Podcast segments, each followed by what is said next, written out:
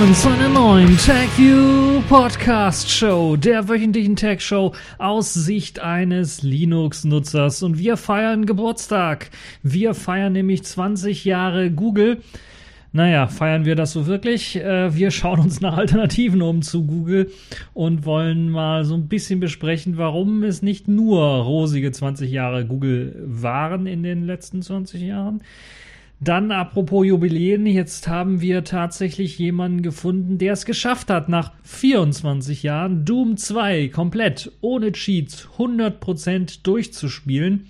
Und warum das so lange gedauert hat und äh, was denn jetzt nun wirklich die Lösung war, das werden wir dann auch nochmal ausführlich besprechen.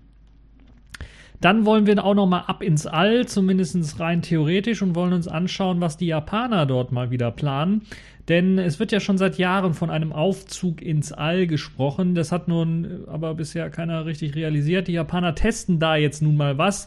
Und es könnte durchaus dazu führen, dass wir demnächst eventuell dann, also das heißt demnächst in den nächsten Jahrzehnten, irgendwann mal einen Aufzug tatsächlich ins All bekommen oder so etwas ähnliches. Dann haben wir äh, Byton mit dem M-Byte, das ist ein äh, rollender Computer mit Internetanschluss. Worum es sich dabei genau handelt, das schauen wir uns dann auch nochmal genau an. Äh, für Autofans sicherlich interessant, würde ich mal sagen. Und dann haben wir Purism, die ihr Release vom Librem 5 verschieben. Was das mit äh, auf sich hat, warum das verschoben wird, das schauen wir uns auch nochmal an. Und dann haben wir die Kategorien in dieser Woche. Wir fangen mit Netzpolitik an. Das äh, BA kommt trotz Sicherheitslücken. Und das äh, ja, müssen wir nochmal kurz besprechen, warum und wieso man das braucht. Dann ein bisschen Eigenwerbung. Distro der Woche ist in dieser Woche Distro äh, Neptune 5.5. Und äh, die Pfeife in dieser Woche ist in dieser Woche Google Chrome 69. Fangen wir also direkt an und wir müssen im Grunde genommen ein Happy äh, Birthday äh, Ständchen, Birthdays Ständchen irgendwie singen, aber wir wollen eigentlich nur Ihr könnt aber auch nur meckern, meckern, meckern. Es geht nämlich um Google. Google ist in diesen Zeiten jetzt in der letzten Woche 20 Jahre alt geworden und sie feiern also quasi so ein bisschen ein Jubiläum, aber ja, eins mit so einem, ja, so ein bisschen, eigentlich könnte man sagen, äh, Prost, aber äh, äh, die Prostdatei will nicht abspielen. das funktioniert also nicht. Auch Entschuldigung will ich, aus irgendwelchen Gründen, die ich nicht kenne. Ah. Das klingt, als wenn du eine Dachrinne frisst. Genau, weil ich wieder super vorbereitet bin und einen neuen Audioplayer am Start habe und der will ein paar Sachen einfach nicht abspielen. Muss ich nachher nochmal konfigurieren. Nun ja, ähm, also Google feiert 20 Jahre. Es gibt einen schönen Artikel auf netzpolitik.org äh, warum natürlich das erst einmal als sympathisch und sehr schlichte Webseite gestartete Projekt mittlerweile dann doch ein bisschen was zu groß geworden ist und ja, eigentlich zur Datenkrake Nummer eins geworden ist. Ein übermächtiger Riesenkonzern, der im Grunde genommen alles vereinnahmt, was wir so online oder auch mittlerweile im täglichen Leben so alles machen, eventuell. Also das Wort googeln kommt ja nicht ohnehin daher, dass man eben nur eine quasi Monopolsuchmaschine benutzt zum Großteil und die auch voreingestellt ist bei vielen Anwendungen.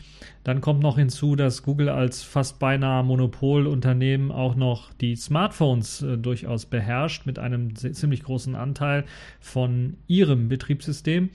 Ich sage das so, betone das so ganz groß, weil Android ist zwar mal als Open Source Projekt gestartet, aber ohne Google gäbe es Android heutzutage nicht mehr, das muss man ganz deutlich sagen. Und Google hat es ja auch deutlich weggeführt von diesem Open Source äh, Betriebssystem, das auch ohne Google Software vernünftig eingesetzt werden kann.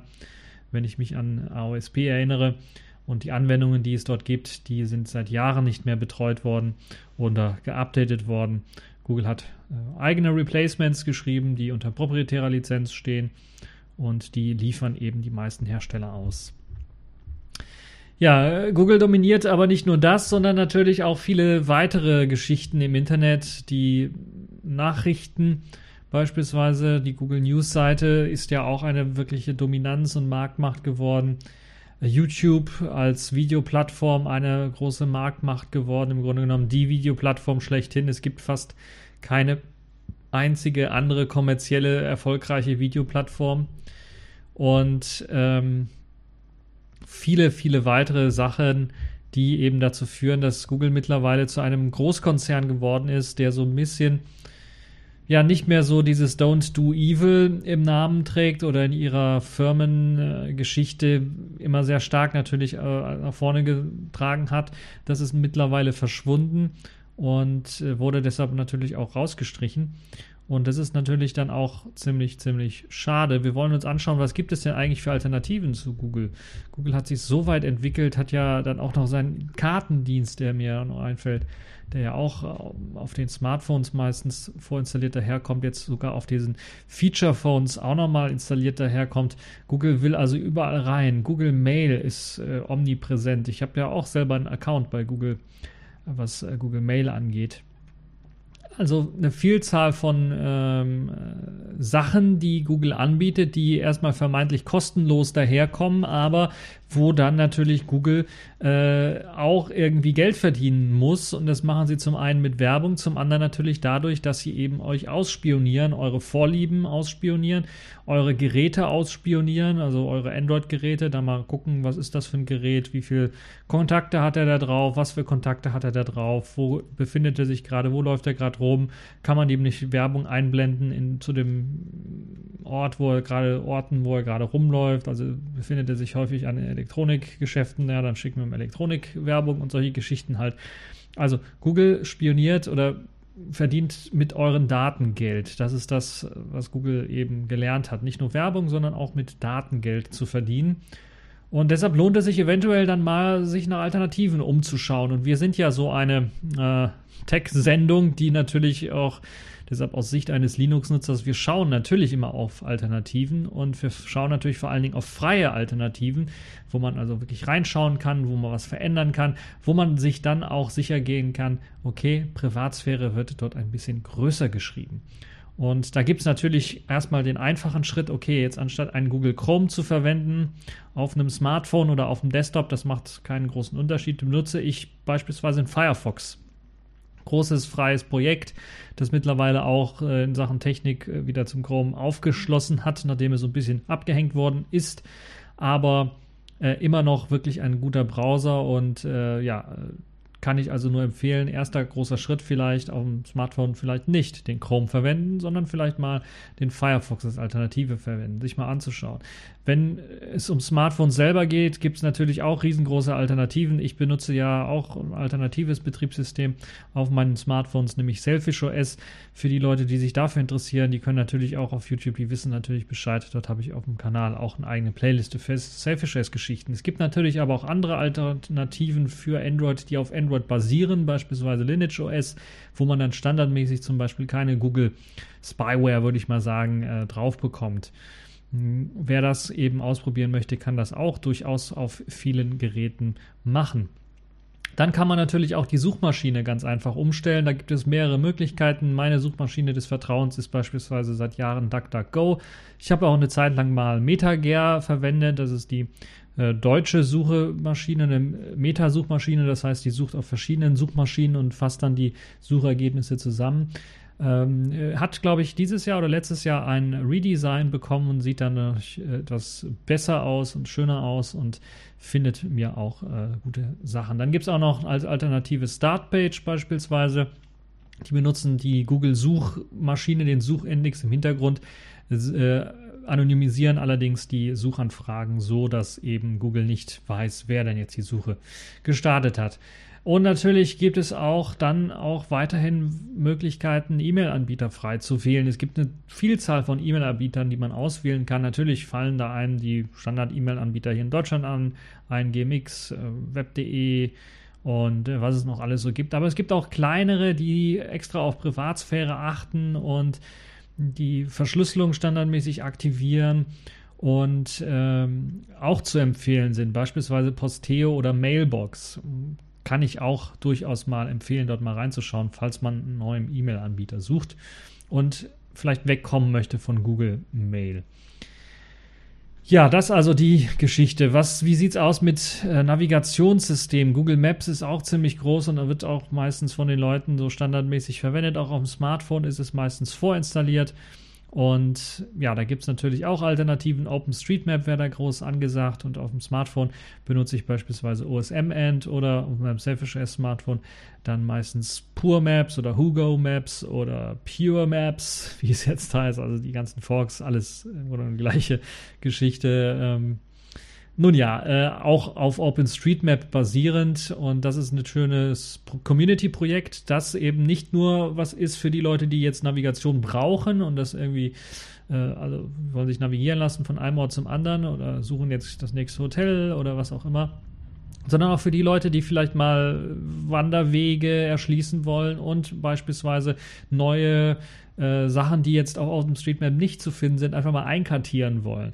Ich weiß, das ist jetzt schon ein paar Jährchen her, wo das ziemlich stark im Trend war und wo es auch noch notwendig war. Mittlerweile ist OpenStreetMap so weit gewachsen, dass das kaum noch notwendig ist. Aber falls ihr gerade Wanderwege habt oder Fahrradrouten, die gerade neu irgendwie äh, zu erschließen sind oder gerade neu eröffnet worden sind, dann macht es eventuell Sinn, mal da vorbeizuschauen bei OpenStreetMap. Und falls das noch nicht kartiert ist und ihr habt Lust, ihr fahrt sowieso die Strecke und habt ein GPS-Handy oder so, äh, braucht ihr einfach nur eine App installieren, dann könnt ihr das Ganze kartieren und könnt das dann hochladen zu OpenStreetMap und das wird dann dort äh, für die Allgemeinheit freigestellt, sodass dann halt das Ganze auch benutzt werden kann für Leute, die eventuell dann auch normale Fahrradtour machen wollen in äh, dieser Gegend beispielsweise.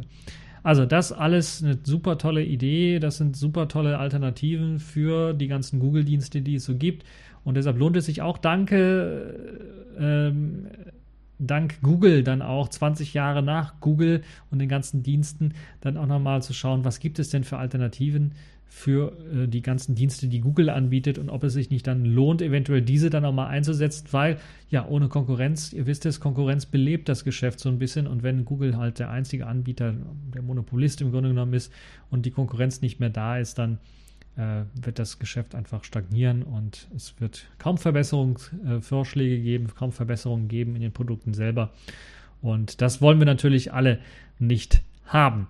So, das also kurz der Ausflug und das Happy Birthday mit so einem kleinen angeknacksten Knicks im, im, in, der, in der Geburtstagstorte äh, von Google. Wo wir gerade bei 20 Jahren sind, äh, vor 24 Jahren kam Doom 2 heraus. Das ist eines der beliebtesten Ego-Shooter gewesen damals zu der Zeit. Und ich glaube, das lief sogar noch auf DOS damals, müsste eigentlich sein. Und das Interessante an diesem Spiel ist, dass es bisher keiner geschafft hatte, das Spiel zu 100% durchzuspielen, alle Geheimnisse zu enthüllen in dem Spiel, ohne Cheats dafür zu benutzen. Und jetzt, nach 24 Jahren, hat es tatsächlich jemand geschafft, dieses Spiel komplett 100% zu benutzen, ohne dafür einen einzigen Cheat benutzen zu müssen. Alle geheimen Räume entdeckt, alle geheimen Items eingesammelt und das eben 100% äh, durchgespielt zu haben. Es gibt auch ein Video dazu. Äh, der Kna Kasus Knaxus an diesem Spiel war eine bestimmte Stelle, wo man nicht hineinkommen konnte. Also man wusste, es gibt dort einen versteckten Raum, weil es gibt ja die Cheats und da kann man eben durch Wände durchlaufen und da sieht man, ah, das ist ein versteckter Raum. Es gibt sogar auch einen Schalter, aber es gab bisher keine Möglichkeit, legal, also ohne Cheating, äh, dort in diesen Raum reinzukommen, um das Spiel dann wirklich 100% abschließen zu können. Und ähm, jetzt, 24 Jahre danach, also 1994 kam Doom 2 raus, ist es tatsächlich jemandem gelungen, nämlich dem Spieler Zero Master, natürlich Pseudonym dafür, äh, für den richtigen Namen, hat es jetzt gelöst, das bisher als unlösbare äh, geltende äh, Gesetz äh, der Map 15, wo man halt diesen Geheimgang finden muss, äh, den tatsächlich zu aktivieren, den Teleporter, und dann in diesen Geheimgang hineinzukommen. Weil bisher konnte der Teleporter nicht aktiviert werden, man kam nicht in den Geheimgang ran. Was hat er gemacht? Es gibt ein Video, wo man das dann auch sehen kann. Äh, es ist schon ein bisschen knifflig und man muss einen Trick anwenden. Man muss sich nämlich vor diesen Reiheneingang platzieren und dann auf einen Gegner warten und dann hoffen, dass der Gegner einen in die Richtung des Eingangs schubst Und wenn der Gegner das dann macht, dann kommt man tatsächlich in die Secret äh, Nummer 4 oder den Secret Raum Nummer 4 dieses Levels und hat dann legal, auf legale Art und Weise dieses äh, Secret dann aufgedeckt. Und das war so das letzte große, die letzte große Hürde bei Doom 2, die bisher nicht gerissen werden konnte. Und das ist jetzt dem äh, Zero Master gelungen. Und er ist eher zufällig darauf gestolpert, als er dann wieder mal ein, wahrscheinlich war es ein Speedrun, zumindest von der Geschwindigkeit her, sieht es danach aus. Oder ich bin einfach ein bisschen was älter geworden und äh, mir kommt das etwas zu schnell vor, wie er es gespielt hat. Nun ja, ist einfach zufällig über diesen Trick gestolpert. Er hat sich also von einem Gegner darauf schubsen lassen, um, ähm, auf eben äh, auf diesen Raum oder durch dieses Portal hindurch und hat es dann geschafft, äh, ja, dann das Spiel auch hundertprozentig durchzuspielen, indem halt eben auch das Level 15 geschafft hat und äh, geschaffen hat. Und es gibt eben ein Video, wo da nochmal gezeigt wird, wie das Ganze funktioniert hat. Und dann könnt ihr mal sehen, was so 24 Jahre Spielegeschichte auch angeht, was sich dort denn alles getan hat und geändert hat. Und äh, ja, es gibt auch äh, Vielzahl von äh, weiteren interessanten Geschichten zu Doom 2. Und im Video dokumentiert sieht man das Ganze nochmal, ist auch angehangen. Dann könnt ihr euch das Ganze nochmal anschauen, wie Zero Master äh, dieses knifflige Level dann, dann irgendwie doch geschafft hat. So, wo wir bei Doom sind, und da gibt es sicherlich auch um Aliens und um Raumschiffe wahrscheinlich, da müssen wir natürlich auch irgendwann mal ins Weltraum kommen. Und die Japaner haben sich dazu einige Gedanken gemacht. Und wir hatten ja vorher auch schon mal immer die geniale Idee, ja, wir könnten doch einfach mal, oder wie genial wäre es einfach mal einen Aufzug ins Weltall zu bauen. Da müssen wir nicht immer die Raketen und den Treibstoff da verbrauchen, sondern haben einfach so eine Kordel, quasi im Grunde, also einfach gesprochen eine Kordel, die in den Weltraum führt und dann lassen wir da einfach an der Kordel entlang einen Aufzug fahren und nach ein paar Stunden ist man dann im Weltraum. Ja, das ist so die naive Vorstellung, die man hatte. Bisher hat das keiner wirklich so richtig weiterentwickelt oder man hat da wenig von gehört, außer natürlich eben die Idee selber. Und jetzt ist tatsächlich ein japanisches Wissenschaftlerteam dabei, ein Experiment zu planen als Vorbereitung für den Bau eines Weltraumaufzugs. Und in den kommenden Wochen möchte man auf der internationalen Raumstation äh, dann diesen äh, Test durchführen, der da durchgeführt werden muss. Also man möchte da einen Aufbau, einen Versuchsaufbau machen. Und ähm, beteiligt an dem Projekt sind Forscher der Universität Shizuoka und das äh, Bauunternehmen Obayashi. Das sind also tatsächlich Privatfirmen vor allen Dingen, die daran beteiligt sind, die einen Mini-Aufzug planen, der ähm, auf der ISS ja, dann gestartet werden soll. Und er besteht eben aus äh, zwei Cube-Sets. Das sind etwa 10 Meter äh, lange Stahlseile, die miteinander verbunden sind. Und als Gondel dient ein kleiner Container erst einmal. Und mit einem Motor soll das Ganze ausgestattet sein und soll dann äh, mit dessen Hilfe dann auch die Möglichkeit haben, sich an dem Seil entlang zu bewegen. Und eine Kamera an dem ganzen Satelliten soll dann eben zum Beispiel auch die Fahrt äh, des Satelliten äh, dann aufzeichnen, des Containers dann aufzeichnen.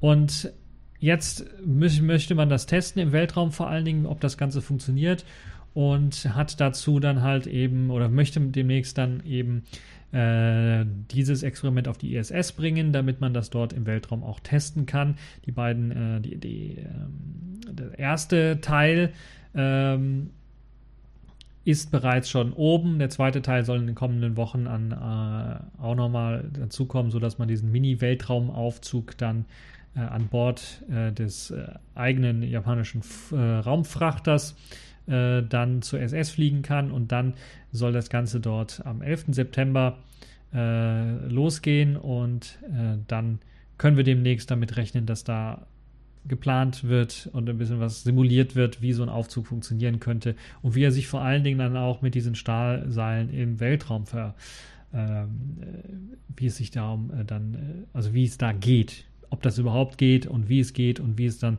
funktionieren wird. Ähm, Hintergrund dieser ganzen Idee ist natürlich, dass man durch, habe ich ja bereits gesagt, Treibstoff, enorm viel Treibstoff einspart und dann enorm viel Energie einspart, wenn es halt eben die Möglichkeit gäbe, dann einfach einen Aufzug in den Weltraum reinschicken zu können. Und es würde natürlich sehr viel enorm Geld sparen. Und es könnte irgendwann mal in Zukunft sicherlich auch eine Möglichkeit sein, dann äh, Touristen vielleicht auch in den Weltraum zu bringen. Die Idee ist nicht neu, wie ich bereits gesagt habe, und äh, könnte so funktionieren, falls sie reali realisiert wird, ähm, dass man natürlich in Äquatornähe äh, diesen Aufzug dann starten lässt und äh, von dort halt ein gigantisches Kabel haben muss, das dann 100.000 Kilometer weit ins All führt und am Ende des Seils dann ein Gegengewicht angebracht ist, um dann mit Hilfe der Fliehkraft der Erde dann dieses Seil auch straff halten zu können. Bisher war das Problem aber ein Material zu finden, das nicht reißt bei dieser ganzen Geschichte, weil wir müssen natürlich sagen, okay, äh, der Endpunkt äh, des äh, Aufzugs beispielsweise bei 36.000 Kilometern Höhe äh, wäre sehr interessant, aber würde bereits schon so eine Kraft auf dieses Seil ausüben, dass eben das Seil, die meisten Seile reißen würden. Also so ein Stahlseil alleine funktioniert nicht. Man muss dann äh, natürlich aber auch bedenken, dass es ein Seil sein muss, das nicht nur stabil ist, sondern es darf auch nicht allzu schwer sein. Und weil es darf natürlich auch nicht unter seinem eigenen Gewicht reißen, was ja auch so ein Problem ist. Deshalb äh, ist das schon ein, eine Herausforderung für die Forscher, da den richtigen Stoff zu finden. Und die geeignetste Form wäre wahrscheinlich so ein, eine Verbindung zwischen Kohlenstoff, Nanoröhrchen und äh, Einkristallfasern aus Diamant die dann dazu führen könnten, dass man eventuell so einen äh, Aufzug dann oder so ein Stahlseil oder so ein Seil dann im Grunde genommen aufbauen kann. Das Ganze ist allerdings äh, dann mit 18 Meter äh, Durchmesser, nee, 7 Meter Durchmesser, äh, dann doch schon enorm dick. Und da muss man wirklich tatsächlich schauen, wie das dann äh, weitergehen könnte.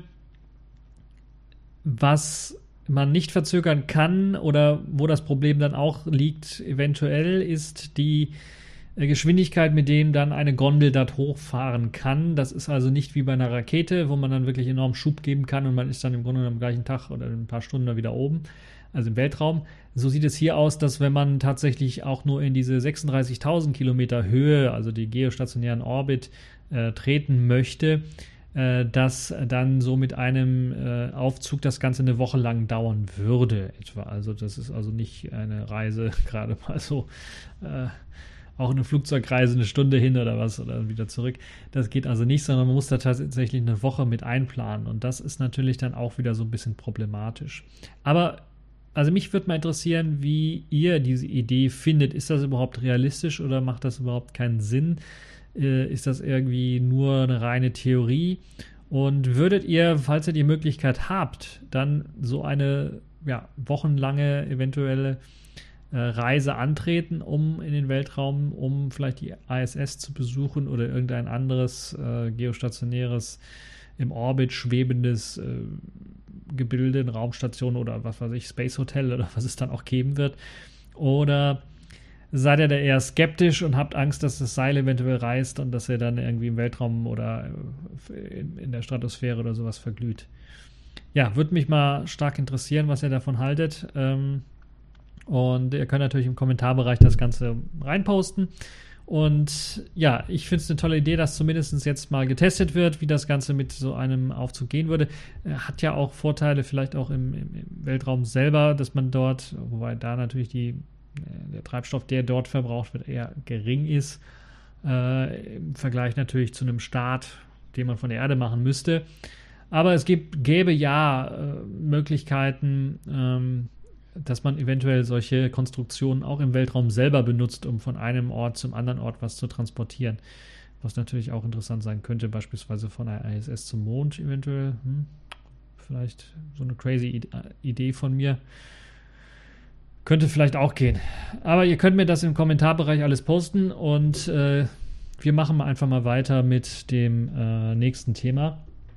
Und dabei geht es dann um äh, ja auch ein bisschen was abgespacedes und zwar ein neues Auto. Eine, eine ja, rollender Computer mit Internetzugang, könnte man sagen, von dem chinesischen Unternehmen ähm, M-Byte, nee, vom Byten heißt das, das chinesische Unternehmen und das äh, Testfahrzeug, was sie hergestellt haben, heißt M-Byte. Äh, das ist eine Anspielung an Megabyte, ich weiß es nicht. Ist auf jeden Fall ein neues Elektroauto, was sie vorgestellt haben und das im Grunde genommen ja, ein Computer ist, ein rollender Computer, riesen, riesengroßes Display an der Front ähm, und ach, aber ich fange erstmal zuerst damit an, woher kommt die Firma und äh, was macht die Firma? Es ist, wie ich gesagt habe, eine chinesische Firma. Äh, oder ein chinesisches Unternehmen, das dieses Elektroauto-Konzept jetzt vorgestellt hat. Das ist ein Konzept, ist noch nicht, aber es gibt schon mal wirklich tatsächlich was zu fahren. Das heißt, es gibt einen Fahrer, der hat einen da äh, schon mal durchgefahren und gezeigt, äh, wie das dann in Zukunft aussehen könnte. Es ist ein elektrisches SUV, was man vorgestellt hat die Firma M-Byte. Äh, dort arbeiten mehrere internationale äh, Leute dran, also nicht nur die Chinesen selber, die dran arbeiten, um eine Vision von morgen zu zeigen, wie eben Autofahren von morgen aussehen könnte. Und äh, das äh, hat unter anderem der Präsident und Mitbegründer von Byton gesagt, Daniel Kirchert. Äh, ich glaube, das ist ein sehr deutscher Name. Ähm, und der Monitor ist, glaube ich, so das Erste, was ins Auge fällt, wenn man dort einsteigt. Natürlich von außen sieht es auch sehr modern und hypermodern aus, aber es ist halt tatsächlich ein Auto. Und ein bisschen was moderne Front, aber das war es dann auch schon. Es fällt vielleicht auf, dass es keine Seitenspiegel gibt, weil dafür werden eben Kameras eingesetzt für die, für die, für die Sicht nach hinten. Und wenn man ins Auto einsteigt, hat man einen riesengroßen Monitor, vor einem. Das heißt, man hat im Grunde genommen die Mittelkonsole weggelassen und hat dort auch die, die, das Tacho und alles weggelassen, sondern hat dann das Ganze durch einen Monitor, der sich vom Fahrer bis zum Beifahrersitz dann erstreckt, äh, dort äh, unter der Windschutzscheibe dann angebracht und äh, 125 mal 25 Zentimeter ist die Größe und Länge des, des, des äh, Displays äh, in diesem Elektroauto und ähm, alle digitalen Inhalte im Grunde genommen können dort angezeigt werden. Es ist ein äh, Touchscreen, da kann man also auch drauf touchen. Und ähm, jetzt könnte man sagen, okay, das könnte irgendwie doch ein bisschen was störend sein oder ablenkend sein, soll es aber nicht. Und das ist halt eben eines der ähm, interessanten Geschichten, äh, dass man halt eben dort äh, nicht dieses Gefühl der Ablenkung hat. Zumindest beschreiben die, die im Auto saßen, dieses Gefühl. Ich kann das nicht so richtig nachvollziehen momentan, aber ich kann denen das durchaus dann doch glauben. Auf, äh, den, äh, auf dem Display selber kann man natürlich dann auch mehrere Sachen dort projizieren. Es gibt auch wieder klar die Möglichkeit, die klassischen Geschichten dort einblenden zu lassen, also wie schnell fahre ich gerade, aber auch die Rückspiegel, die ja nicht einge, die, die es einfach nicht gibt, die werden halt eben auf diesem Display projiziert. Da hat man also die Möglichkeit zu sehen, einen Rundumblick zu haben, quasi ums Auto, um zu sehen, äh, dass man nicht gerade irgendwo anstößt oder dass man da irgendwie nicht irgendeinem äh, vors Auto fährt beim Linksabbiegen oder Rechtsabbiegen. Ähm, das also ziemlich schön. Videotelefonie geht damit auch. Das hat man auch demonstriert. So ein bisschen Musikauswahl kann man über das Display steuern. Im Grunde genommen alles, was so ein Entertainment-System fürs Auto auch zu steuern hat und eine Vielzahl von weiteren Geschichten können dort angezeigt werden. Profilbilder können äh, angezeigt werden und angelegt werden. Für jedes äh, für jeden Fahrer, der dort einsteigt, gibt es die Möglichkeit, ein Profil zu hinterlegen und dann werden die Einstellungen dieses Fahrers dort aufgerufen. Ich könnte mir durchaus vorstellen, Lenkradeinstellungen oder Sitzeinstellungen beispielsweise werden dort dann auch erkannt und können dann mit Hilfe von der Gesichtserkennung dann äh, automatisch äh, eingestellt werden für den Fahrer, der dort eingestiegen ist. Auch per Gesichtserkennung äh, funktioniert dann die Berechtigung, äh, das Auto erst einmal zu öffnen, also Türen zu öffnen und natürlich das, den Wagen auch äh, fortzubewegen. Außerdem wird auch die Herzfrequenz des Fahrers angezeigt. Also das ist auch vielleicht eine interessante Geschichte. Solange oder während der Fahrt, wenn er eben ein ähm, Sensor am Handgelenk trägt, kann das eben aufgezeichnet werden. Und das kann für den einen oder anderen sicherlich auch eine interessante Geschichte sein. Ähm, äh, natürlich gibt es dann auch wieder ähm, den ganz normalen Platz für beispielsweise Smartphones, die man anlegen kann, ablegen kann, äh, Stromanschluss äh, fürs Smartphone selber Und äh, interessanterweise befindet sich im Lenkrad des Autos selber ein Tablet-Computer im Grunde, also ein Display, das äh, dem Fahrer alle wichtigen Einstellungsmöglichkeiten des Fahrzeugs ermöglicht, äh, wie man das halt auch heutzutage bei den analogen Instrumenten noch kennt, Radio hoch und runter drehen, Tempomat an und ausschalten, solche Geschichten halt. Ähm, das Interessante an der Geschichte ist, das Lenkrad kann man drehen, dabei wird das Tablet aber nicht mitgedreht. Das heißt, das Tablet bleibt stationär immer in der gleichen Position und man dreht dann nur das Lenkrad und nicht das Tablet selber, was natürlich Sinn macht. Äh, ansonsten wird das ganze Zeit hin und her switchen zwischen den Orientierungen, was natürlich auch nicht so viel Sinn machen würde in der Geschichte. Ein sehr futuristisches Auto und ähm, ja, es, äh, es klingt ziemlich interessant auf den ersten Blick. Aber es ist auch ein bisschen spooky und scary, wenn ich mir überlege, dass ich da jetzt fast alles nur noch per Touchscreen steuern kann. Und zum einen ist das so ein bisschen ungewohnt, weil man so ein haptisches Feedback auch haben möchte. Ich kann zum Beispiel blind an meinen Nüppel rangehen, um die Lautstärke hoch und runter zu drehen von einem Autoradio oder sowas. Das gibt es ja jetzt hier nicht mehr. Da habe ich nur ein Touchscreen, da muss ich eben irgendwie an der richtigen Stelle touchen. Das kann ich nicht mehr so richtig blind machen. Also blind, indem ich einfach nur, heißt ja nicht, dass ich Augen zu habe, sondern auf die Straße gucke und dass ich dann einfach mit, mit meinem Tastsinn dann ertasten kann, wo ich äh, die Lautstärke ändern kann. Das geht hier natürlich nicht.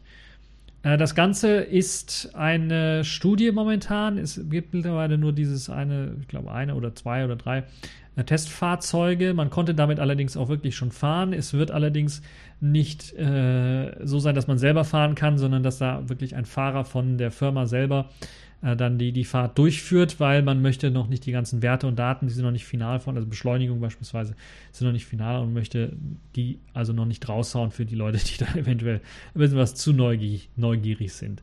Dann soll das Ganze natürlich dank seiner ganzen Kamera- und, und Rundumsicht auch die Möglichkeit haben, autonom zu fahren. Level 2 Autonomie soll in China bereits schon ähm, das Ziel sein. Das soll 2019 dann auf den Markt kommen. Und es soll mit Hilfe von Kameras, Ultraschall und Radarsensoren äh, die ganzen Fahrmanöver dann steuern. Äh, es wird auch eine Limousine geben neben dem SUV. K-Byte nennt sich die und äh, die hat auch sogar äh, in den USA eine Premiere gefeiert und die soll dann mit äh, Level 4 Autonomie auf den Markt kommen. Das ist die höchste Autonomiestufe, glaube ich, oder die zweithöchste Autonomiestufe. Allerdings im Jahre 2021 dann. Also man spricht auch davon, dass man den US-amerikanischen Markt äh, angreifen möchte. Und äh, ja, das könnte ziemlich interessant sein, weil es wird dann auch noch die Wetterlagen berücksichtigen und äh, es wird dann eben auch äh, einen Siebensitzer dann noch geben im Jahr 2022 und das ist der Byton Multipurpose Vehicle. Und alle drei Fahrzeuge basieren auf der gleichen Plattform. Das ist vielleicht für den einen oder anderen interessant, sodass die halt eben tatsächlich auch realisiert werden könnten. Also die Kosten werden dadurch natürlich enorm reduziert und dadurch wäre eben eine Produktion durchaus möglich. Die Firma ist recht klein, würde ich mal behaupten. Da im Unternehmen arbeiten gerade mal 1100 Mitarbeitern. Allerdings ist die ziemlich multinational, das heißt aus 15 Ländern arbeiten dort 1100 Mitarbeiter auf drei Kontinente verteilt. Und äh, die Wurzeln liegen aber in China, deshalb ist das auch eine chinesische Firma. Äh, aber das ist halt eben äh, trotzdem eine interessante Geschichte, dass man halt eben so multilateral arbeitet an einem äh, Konzept und dann vielleicht auch Tesla was entgegenwerfen möchte. Ich habe letztes Mal Faraday Future angesprochen, die das auch so ein bisschen versucht haben und ein bisschen was gescheitert sind, jetzt aber dann doch wieder auf den Markt kommen wollen. Und ja, schön, dass man hier auch nochmal ein anderes Konzept sehen kann, das äh, noch eine Ecke futuristischer daherkommt, als es eben äh, bei den bisherigen Elektroautomodellen der Fall war. Apropos Zukunft, darüber müssten sich auch die Leute bei Purism ein bisschen Gedanken machen, denn ihr für ja, Januar 2019 angekündigtes Librem 5, das können sie jetzt nicht mehr so ganz einhalten, dieses Datum. Das hatte ich ja schon von Anfang an so ein bisschen als ambitioniert angesehen, gerade was eben auch die aktuelle Hardwareentwicklung so angeht und dass sie halt einen komplett neuen Chip einsetzen wollen, der noch nicht auf dem Markt ist oder war in dem Fall. Jetzt ist eben dieser IMX8-Chip von NXP auf dem Markt oder teilweise auf dem Markt oder zumindest die erste Hardware-Revision ist da. Und da kam jetzt raus, dass eben ja, es doch Probleme gibt, Hardware-Probleme, Hardware gegossene Probleme, die dazu führen, dass beispielsweise das Ganze für ein Smartphone erstmal unbrauchbar wird, weil eben durch einen Hardware-Fehler eben die Akkulaufzeit äh, auf unter eine Stunde oder sowas begrenzt wäre. Und das ist natürlich keine schöne Geschichte. Deshalb hat man bei äh, Purism die Reißleine gezogen und hat erstmal informiert darüber, dass wegen dieses Problems erstmal eine Verzögerung eintreten wird und dass man wahrscheinlich äh, im April 2019 dann das Smartphone erst ausliefern können wird. Auf der anderen Seite warten einige immer noch seit zwei Monaten darauf, dass die Entwicklerboards rausgegeben werden. Das Tolle an der Geschichte kann ich auch nochmal erwähnen. Okay, die Entwicklerboards werden jetzt nicht den IMX6, also den Vorgänger, verwenden, der noch, ich glaube, 32-Bit fähig nur war, sondern werden auch schon den IMX8-Chip beinhalten, sodass halt eben eine große Umstellung von 32 auf 64-Bit nicht mehr erfolgen muss und dass man tatsächlich dann auch äh, die Leute, die sich dafür in interessieren, das Entwicklerboard haben wollen, testen wollen, Software schreiben wollen, äh, dass die halt eben dann die Möglichkeit haben, direkt auf der Endhardware zu testen und zu arbeiten, die dann auch tatsächlich auf den Markt kommt. Ja, wie sieht das Gerät aus für die Leute, die sich dafür noch interessieren? Ich habe das, glaube ich, mal kurz besprochen, aber es soll halt diesen, dieser IMX8-Chip äh, mit daherkommen. Es soll verschiedene Switches geben, um bestimmte Komponenten der Hardware ausschalten zu können. Darunter auch das Baseband. Das ist ein bisschen komplizierter geworden, als man gedacht hat weil man wenig Erfahrung hat bei Purism, was Smartphones angeht und auch die Erfahrung, die man sich extern geholt hat, auch in dem Bereich wahrscheinlich nicht ausreichend sind, weil bisher hat keiner so ein Smartphone gebaut. Das Problem ist, dass dieses äh, Baseband oder das, der Baseband-Prozessor selber auf den normalen Arbeitsspeicher zugreift und man kann also nicht einfach sagen, okay, ich schalte das Baseband so einfach ab. Das ist ein bisschen was komplizierter und man muss ein bisschen mehr Hand anlegen, was das angeht.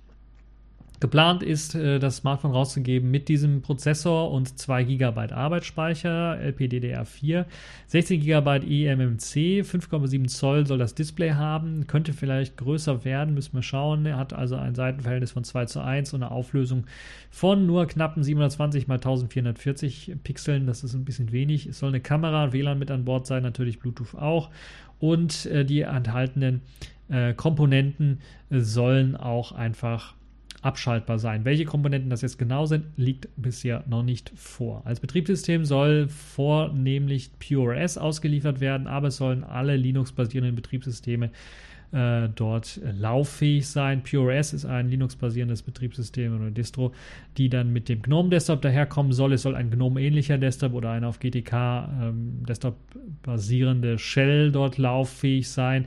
Äh, in der Theorie könnte auch KDE Plasma Mobile drauflaufen und auch Ubuntu Touch und viele weitere sollen darauf laufen. Das Ganze war als äh, Kickstarter-Kampagne, glaube ich, gestartet und für 600 US-Dollar konnte man sich dort einkaufen oder das äh, ganze Projekt unterstützen. Ähm, ich glaube, man kann es immer noch unterstützen. Ich weiß, ich müsste mal nachschauen. Ja, ursprünglich war wirklich 2019 angeplant, aber jetzt ist halt eben rausgekommen, NX, der NXP-Prozessor hat ein Problem und aus dem Grund äh, will man das Ganze verschieben. Ich bin immer noch was skeptisch, was das angeht. Einige werden davon wissen, äh, dass ich nicht davon überzeugt bin, dass sie die Softwaregeschichte rechtzeitig in einen brauchbaren Zustand bekommen, auch für den April 2019 nicht. Ich kann mir durchaus vorstellen, dass sie finanziell durchaus den, den, den Atem, haben, Atem haben, das Gerät auch rauszubringen. Aber hardwaretechnisch sieht es ja auch so aus, dass jetzt die Entwicklerboards auch sehr stark verzögert nur rauskommen und ich mir durchaus vorstellen kann, dass auch der Termin April 2019 gerissen werden kann, mit hoher Wahrscheinlichkeit sogar. Äh, aber das werden wir sehen. Vielleicht haben sie Glück und es gibt keine weiteren Hardware-Probleme. Aber das ist bei so einer neuen Plattform doch eher der Fall, dass es da weitere Probleme geben wird.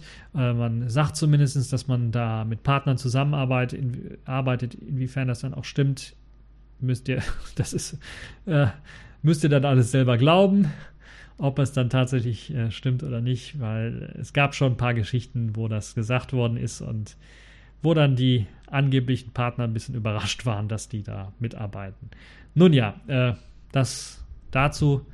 Mehr will ich dazu nicht sagen. Machen wir einfach mal weiter äh, mit den Kategorien der Woche und ich hoffe, das Audio wird jetzt ordentlich abgespielt. Accepted. Connecting. Complete. System activated. All systems operational.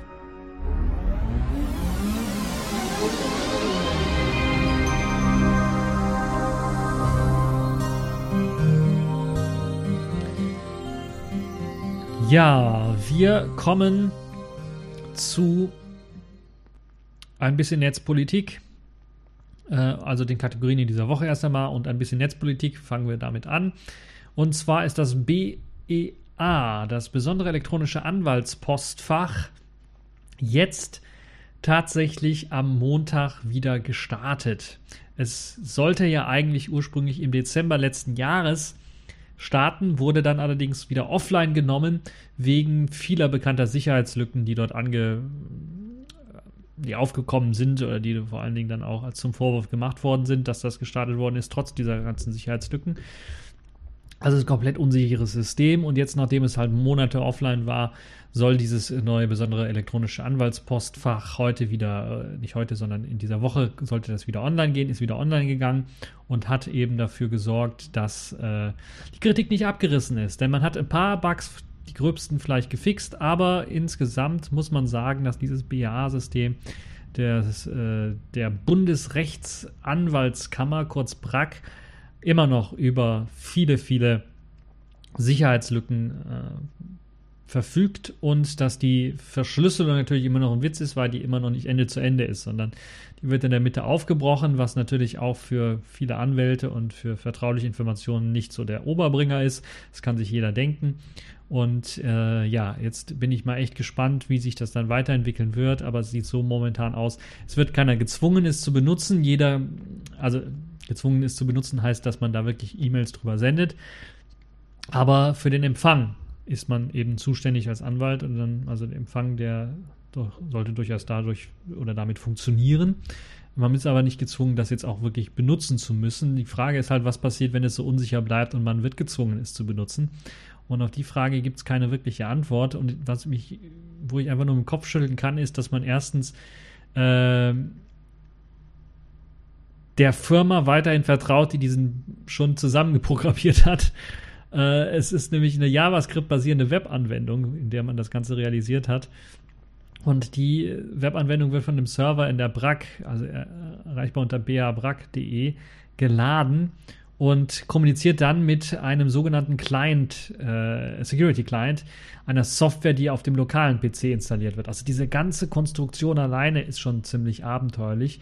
Und natürlich ist es so, dass es da mehrere Einfallstore gibt für einen Angreifer, der Zugriff auf den Server der BRAC hat. Der könnte jederzeit eine andere Anwendung ausliefern, beispielsweise einen äh, abgewandelten JavaScript-Code, der dann zum Entschlüsseln der Nachrichten äh, genutzt werden kann und diese Nachricht dann beispielsweise an irgendwelche Dritte weiterleiten kann. Und das ist natürlich nicht zielführend, das so zu machen. Und das hat natürlich auch ursprünglich zur Kritik geführt. Jetzt hat man gesagt, okay, wir die großen Sicherheitslücken, die wir haben, wir kategorisieren die in verschiedene einmal sicherheitsrelevant so, dass die Plattform nicht starten darf und einmal so, dass es zwar immer noch eine schwerwiegende Sicherheitslücke ist, aber wir können die Plattform damit starten. Ich weiß nicht, wer das gemacht hat, aber sie haben tatsächlich jetzt die Plattform gestartet mit weiteren schwerwiegenden Sicherheitslücken, die allerdings nicht eben in der Kategorie, unter die Kategorie fallen, damit können wir die Plattform nicht laufen lassen. Und also ich weiß es nicht. Sie wollten einfach irgendeinen Start machen. Warum können sie nicht von Anfang an einfach mal, oder warum gehört es nicht einfach dazu? Dass man, bevor man so ein Projekt startet und es dann wirklich also scharf schaltet, warum gehört es nicht zum Entwicklungsschritt dazu, dass irgendeine Instanz, beispielsweise das Bundesamt für Sicherheit in der Informationstechnik oder die ganzen Cyberabwehrzentren, die wir jetzt alle haben oder wie sie alle heißen, da mal drüber schaut und versucht eine Woche lang oder einen Monat lang dieses System anzugreifen und zu gucken, ja, hier und da gibt es Sicherheitslücken, hier und da sind wir durchgekommen, sind wir reingekommen. Warum gehört das nicht einfach dazu, before man so eine Plattform startet? Das verstehe ich nicht ganz, muss ich ganz ehrlich sagen. Und in dem Fall wäre es ziemlich einfach zu merken, dass es einfach nicht funktioniert. Sie mussten es eben wieder Chaos Computer Club an andere richten und sagen, hier, das ist alles kaputt, das könnt ihr nicht benutzen, wieso ist. Und natürlich das größte Problem ist, glaube ich, dass eben keine Ende-zu-Ende-Verschlüsselung äh, gemacht wird. Und äh, es läuft sogar eine Klage gegen die Geschichte, dass da keine Ende-zu-Ende-Verschlüsselung gemacht wird. Und da müssen wir jetzt mal wirklich äh, schauen. Ähm, Jetzt gibt es auch eine offizielle Pressemitteilung zur Geschichte äh, hinsichtlich der Schwachstelle 541, so hieß sie im Grunde genommen, erklärt SecureNet, dass man sich durch ein zusätzliches Quelltext-Audit davon überzeugt habe, dass zu keiner Zeit Zugriff auf den Klartext der vertraulichen Nachrichtenanhänge bestand. Die Schwachstelle stellt nach Auffassung von SecureNet in dieser Form kein Hindernis mehr für eine Wiederinbetriebnahme des BEA dar. Das heißt, die Schwachstelle existiert weiterhin, aber irgendeine dubiose Firma, die man beauftragt hat, hat einen Quelltext-Audit vorgenommen und gesagt, nö, nö, nö, da passiert einfach nichts. Alles machen wir es wieder online. Schalten wir es scharf. Also das ist unglaublich sowas. Brack sieht sogar die Lücke als behoben an. Die wurde nicht behoben. Ähm, muss man ganz ehrlich sagen. Und deshalb reden die sich auch so um Kopf und Kragen. Die meinen, ja, die Lücke ist behoben. Ja, warum eigentlich? Ja, das, keine Ahnung, ist behoben. Das ist so die Antwort, die sie dann geleitet haben. Also ich weiß nicht, wie amateurhaft die Leute umgehen. Wir leben im 21. Jahrhundert. Leute, das kann doch echt nicht sein. Das ist das eine. Das andere ist natürlich dann auch die Nutzerfreundlichkeit für Anwälte selber. Wie läuft denn das überhaupt? Funktioniert das überhaupt? Und da gibt es zum Beispiel laufend Berichte darüber, dass der BEA-Installer unter Linux ständig abstürzt und keine Installation zulässt. Ähm, zum einen, zum anderen wird das auch nur mit einer älteren Firefox-Version unterstützt, das ja auch noch so ein Problem ist. Das heißt, die BEA-Installation funktioniert nur mit Firefox äh, und es gibt halt eben Probleme, die auftreten.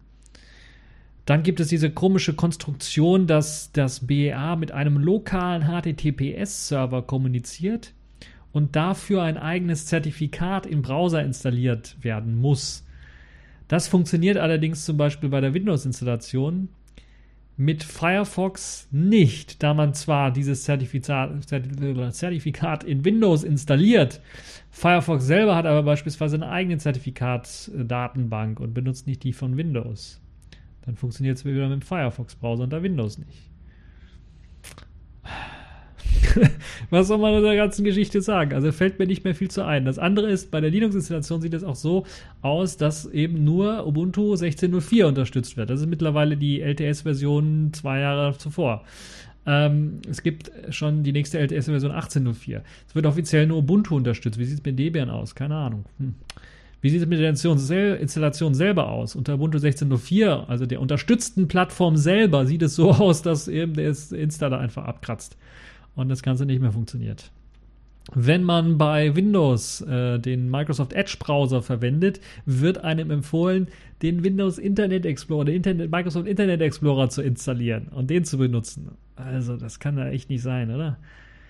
Ah, also ich weiß nicht, ich weiß nicht, ich weiß nicht. Das andere Problem ist, offensichtlich hat man tatsächlich überhaupt nichts gefixt an der ganzen Geschichte, weil man äh, seit äh, Februar 2018 den gleichen Installer ausliefert und das heißt der Installer mit der veralteten Software im Bundle dort drin. Das heißt in dem Fall sogar Java in der veralteten Version 1.8.0.161, die bereits im Januar veröffentlicht worden ist. Und es gibt mittlerweile mehrere Sicherheitslücken und mehrere Sicherheitsupdates äh, für diese Java-Version, die einfach in dem Installer für den BA gar nicht ausgeliefert werden.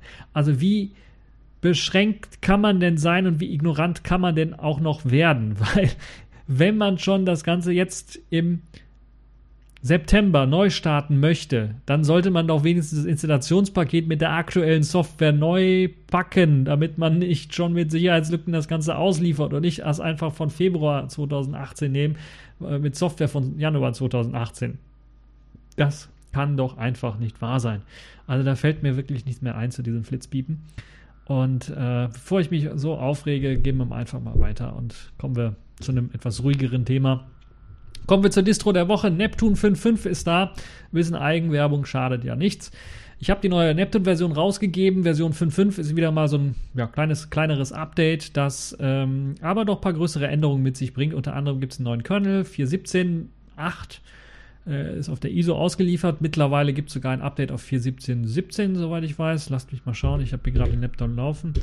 Ähm, und kann das hier wunderbar eintippen und euch dann sagen, was für ein Kernel da gerade läuft. Genau, 4.17.17 ist aktuell der Kernel. Stand, es gibt ein Update, was äh, Intel, Nvidia und AMD bzw. ATI-Karten angeht. Die freien Treiber wurden geupdatet. Zudem wurde auch Mesa auf die Version 18.1.6 aktualisiert. KDE Frameworks wurde auf Version 5.49 aktualisiert. Ähm, das heißt, wir haben wieder zurückgeportet wegen eben Qt 5.7.1, das wir als Debian Stable natürlich dann äh, immer noch haben. KDE Applications wurden auf Version 18.08 aktualisiert. Das ist jetzt sogar gestern ein Update rausgekommen, vorgestern ein Update rausgekommen das äh, 18.08.1 äh, mitbringt oder zumindest die größten Pakete oder die Änderungen von 18.08.1 ausgenommen. Die KDE PIM Suite, die bleibt bei 17.08.3 stehen wegen der Qt 5.7 äh, Abhängigkeit. Äh, der Plasma Desktop wurde auf Version 5.12.6 aktualisiert und hat wieder weitere Verbesserungen be, ähm, erhalten. Unter anderem ein paar Verbesserungen, die jetzt nicht in der offiziellen 5.12er Version drin sind, sondern die auch aus 5.13 oder sogar 5.14 zurückportiert worden sind. Chromium steht in der Version 68 bereit. Sollte, glaube ich, demnächst auch auf 69 aktualisiert werden, aber da kommen wir ja gleich nochmal zu. Äh, LibreOffice wurde auf Version 6.1 aktualisiert. Äh, der Intel Microcode wurde mit den neuesten Sicherheitsfixes aktualisiert. Und äh, es gibt noch eine Vielzahl von weiteren Änderungen. Und zwar unter anderem äh, gibt es äh, auch die ganzen Firmware-Updates. Das heißt, falls ihr da proprietäre Firmware braucht für WLAN-Chips oder so, wurden die auch geupdatet. Und es äh, gibt auch eine neue FFmpeg-Version 3.2.12.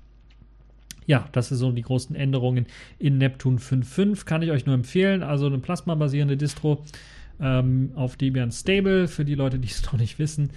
Und äh, von mir unter anderem zusammengeschustert, zusammengebaut. Äh, diese äh, Distro ja, kann ich also nur empfehlen. Äh, etwa äh, 2 GB groß ist der Download, 2,1 GB groß.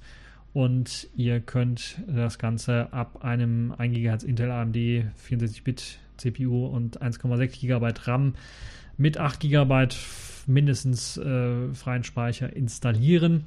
Ich würde eher empfehlen und sagen, ja, packt dann doch 4 GB RAM rein, mindestens so ein bisschen, dann läuft das Ganze auch mit dem Internet browsen, ohne dass man sich da beschränken muss, was die Anzahl von Tabs angeht.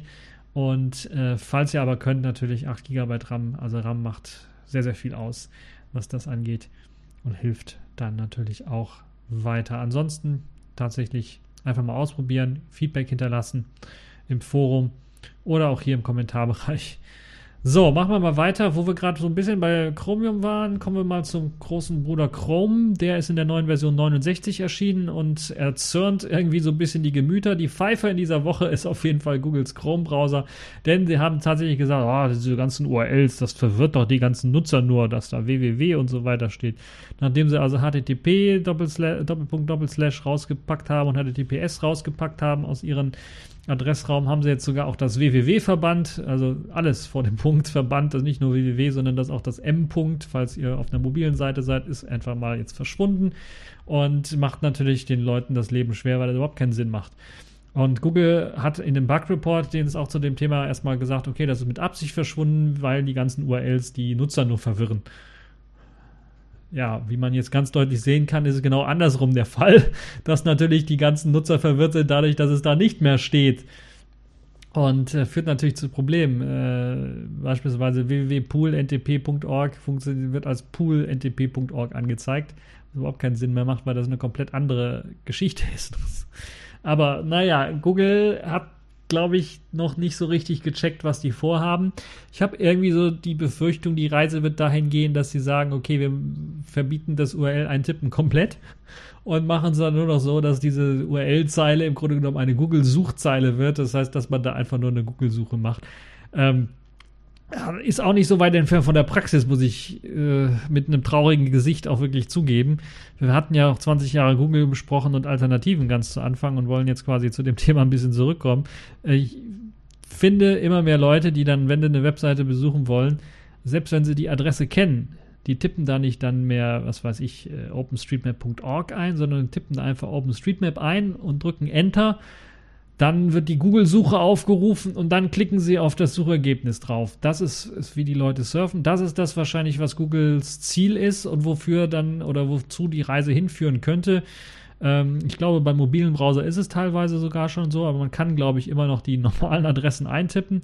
Aber ähm, für einen Webbrowser, ich habe irgendwie das Gefühl, Googles Ziel ist tatsächlich dazu führen, dass diese URL-Leiste komplett abgeschafft wird in jetziger Form und dass das einfach nur noch Suchleiste wird für, für die Google-Suche und dass dann eben nicht mehr Direktadressen aufgerufen werden können, sondern dass man äh, dort einfach, wenn man was eintippt, äh, dann Enter drückt und dann die Google-Suche erscheint und dass man dann in den Suchergebnissen das anklickt, was man haben möchte. Und das ist das, was Google wohl zum Standard machen möchte. Zum Standard machen möchte, aus dem Grund, weil sie dann eben nicht nur Werbung schalten können und dadurch Werbung äh, eventuell Gewinne machen können. Auf der Google-Seite sieht es ja so aus, dass sogar die ersten zwei, drei Suchergebnisse keine Suchergebnisse sind, sondern Anzeigen meistens, die genauso aussehen wie Suchergebnisse. Und wenn man draufklickt, gibt es halt Geld dafür. Also Werbung hat man angeklickt. Ähm, dadurch verdient Google natürlich Geld.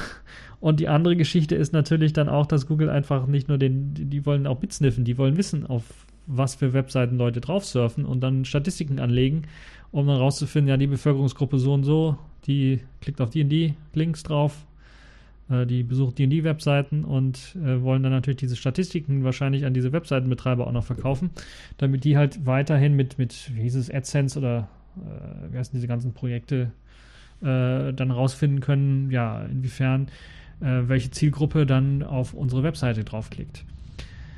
Also Google hält URLs für zu kompliziert. Ich habe irgendwie das Gefühl, Google hat äh, den unterschätzt, wie kompliziert URLs in Wirklichkeit sind. Und da hat einfach mal irgendein Google-Mitarbeiter gesagt, ja, wir machen www weg, das M, das braucht auch kein Mensch.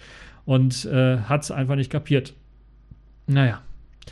Äh, wie sieht es jetzt aus? In Chrome 69 sieht es halt wirklich so aus, dass die HTTP oder HTTPS Doppelpunkt Doppelslash wegfällt, nicht zu sehen ist und auch das www oder m. wegfällt und nicht mehr zu sehen ist. Und erst wenn man auf die URL klickt, sieht man das. Das ist natürlich eine ganz unglückliche Lösung, wie ich finde, und äh, komplett Hanebüchen aus meiner Sicht, aber naja, Hoffentlich äh, schalten sie es ja wieder ab. Dieser Bug-Report existiert noch, äh, soweit ich weiß, und hoffentlich wird es auch wieder geändert. Tolle News für die Leute, die Chromium einsetzen, so wie ich das zum Beispiel auch mache. Äh, neben Firefox auch. Also, habe ich auch den Chromium hier im Einsatz. Äh, sieht es so aus, äh, dass dort diese Änderung nicht mit einfließen wird. Die wurde auch vorher, äh, ist sie nicht eingeflossen. Und jetzt, wenn ich zum Beispiel hier eine Webseite ansurfe, sehe ich das HTTPS und ich sehe das www, die komplette Adresse, wie ich sie haben möchte. Ich habe nichts dagegen, dass es Google genauso macht wie im Chromium, dass sie zum Beispiel sagen, okay, die Hauptadresse wird dann eben ähm, anders markiert. Äh, das HTTPS beispielsweise wird dann mit grüner Schrift dargestellt oder einer anderen Schrift dargestellt und dann die Domain oder der Domainname www beispielsweise golem.de wird dann in der schwarzen Schrift dargestellt und die äh, Unterseiten beispielsweise werden in einer etwas graueren, äh, leichteren Schrift dann dargestellt, damit sie nicht so sehr ablenken oder was auch immer. Ich weiß es auch nicht. Also ich kapiere es, ich muss ganz ehrlich sagen, ich kapiere nicht, was sich Google dabei gedacht hat, dass URLs zu kompliziert sind. Es ist halt es wurden natürlich, URLs hat, haben natürlich ein bisschen was zeitlich, geschichtlich auch ein bisschen eine Tradition und wurden natürlich auch zeitlich, geschichtlich so ein bisschen äh, entwickelt. Also das www kommt ja eben dadurch, dass es vorher andere Formen auch noch gab, außerhalb des wwws, anders als das www selber. Aber ähm, es hat sich bewährt bisher und es gibt halt Gründe, weshalb das Ganze so existiert. Es gibt halt Gründe, weshalb eben vor dem Domainnamen selber auch noch eventuell eine Subdomain angegeben werden kann. Das könnt ihr nicht einfach, ihr könnt die Realität nicht ändern, Google. Also, ich weiß es nicht. Nun ja.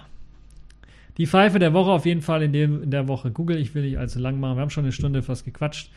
Ähm, und sagt dann jetzt hier mit ist Ende Gelände, Ende aus Mickey Mouse. Das war's für diese TechView Podcast äh, Show Folge. Ich hoffe, es hat euch gefallen.